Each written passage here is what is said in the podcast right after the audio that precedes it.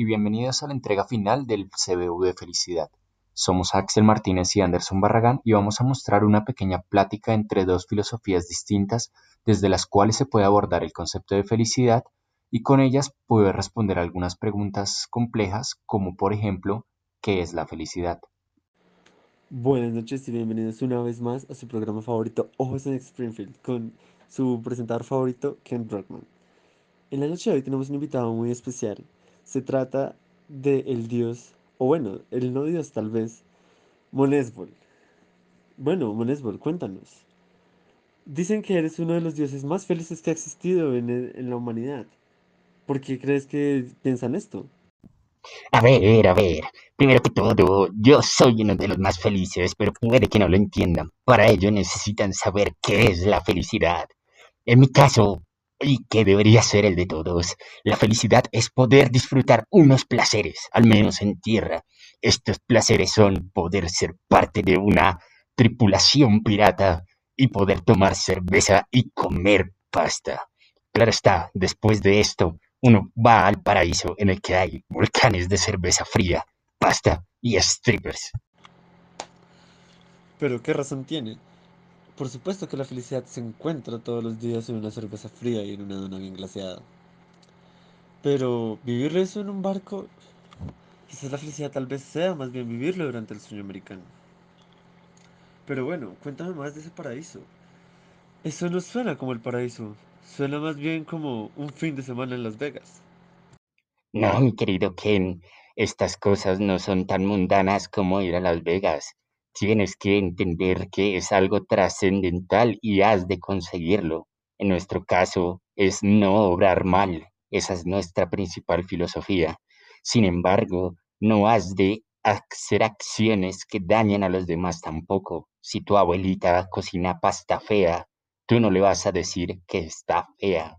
Eso sería malo para tu abuelita. ¿O es que acaso tú no tienes algunos elementos para cumplir la felicidad en tu sueño neoyorquino? Oh, ya veo. Entonces es un fin de semana en Las Vegas, pero no lo pagas en dólares. Una muy mala noticia para el señor Burns, el hombre más rico y infeliz de esta ciudad. Y ya creo que preguntas, mm, ¿acá la felicidad se alcanza cuando no te matas la cabeza buscando y te bebes una Duff fría? Porque no se puede ser feliz con una garganta seca. Bebe Duff.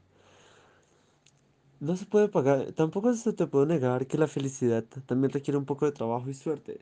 Las chuletas de tu cena no se cocinarán solas y no sabrán, no sabrán igual si las comes solo.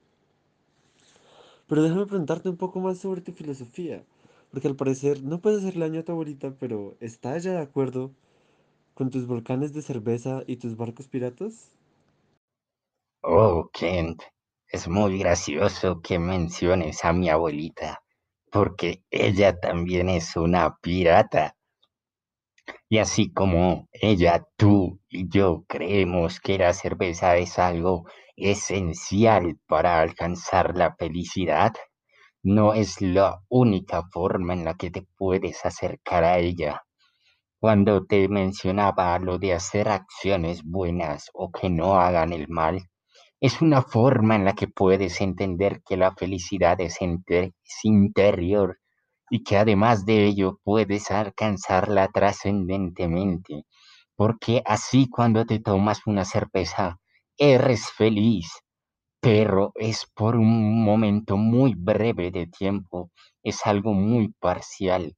Pero dado que nosotros tenemos un paraíso, también creemos que esta felicidad pueda ser definitiva, una felicidad total. ¿Acaso tú solo tomando cerveza crees que puedes alcanzar esa felicidad? ¿O acaso crees que es solo externa? Quiero saber más de tu perspectiva frente a eso. Por supuesto que estamos de acuerdo en que la felicidad está en la cerveza. ¿Quién no lo diría? Pero no veo cómo hacer cosas buenas por los demás nos harías felices en Springfield. Acá nos alegramos cuando las cosas nos salen bien maldecimos si nos salen mal. Y con suerte, algún día estaré en el paraíso de la gente famosa. Déjame ponerlo en tus, palabras, Munesbol. La felicidad es algo exterior. Si fuera algo interior, ¿no crees acaso que ya todos lo hubiéramos logrado? Hay pequeños placeres de la vida que te llevan a la felicidad, y si no, los, y si no los aprovechamos, ¿Qué nos queda? Mírame a mí, llevo más de 30 años presentando las noticias de las 6 y no conozco la primera historia de alguien infeliz por preocuparse por los demás o alguien que haya logrado ser feliz buscando dentro de sí. De hecho, esto me lleva a pensar, entonces, según tú, ¿qué es la infelicidad? Es muy interesante la pregunta que planteas sobre la, la infelicidad, Kent. Verás, para nosotros los pastafaristas, la infelicidad es equivalente al sufrimiento y este se puede dar de dos formas. El primero de todos es que no puedas acceder a los placeres que puedes tener, por ejemplo, la cerveza fría o la pasta caliente. Y la otra forma en la que puedes sufrir es pasando vergüenza por tus acciones y que de esta forma no obtengas el paraíso en el que tendrías los placeres de los que te hablé.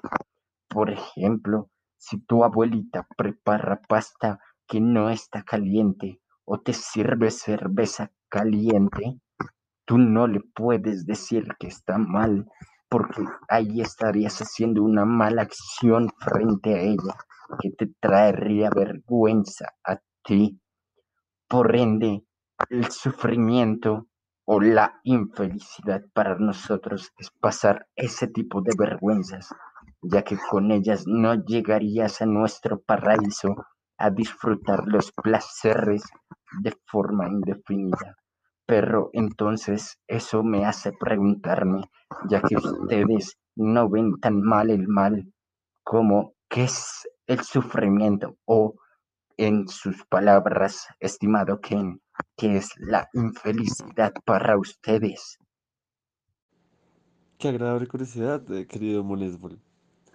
Pues déjame contarte que en Springfield el sufrimiento, como la felicidad, viene de las cosas que nos trae la vida. A todos en Springfield les han sucedido cosas malas, que los hacen infelices por momentos, es verdad. Pero lo más malo que nos han su sucedido son nuestros deberes.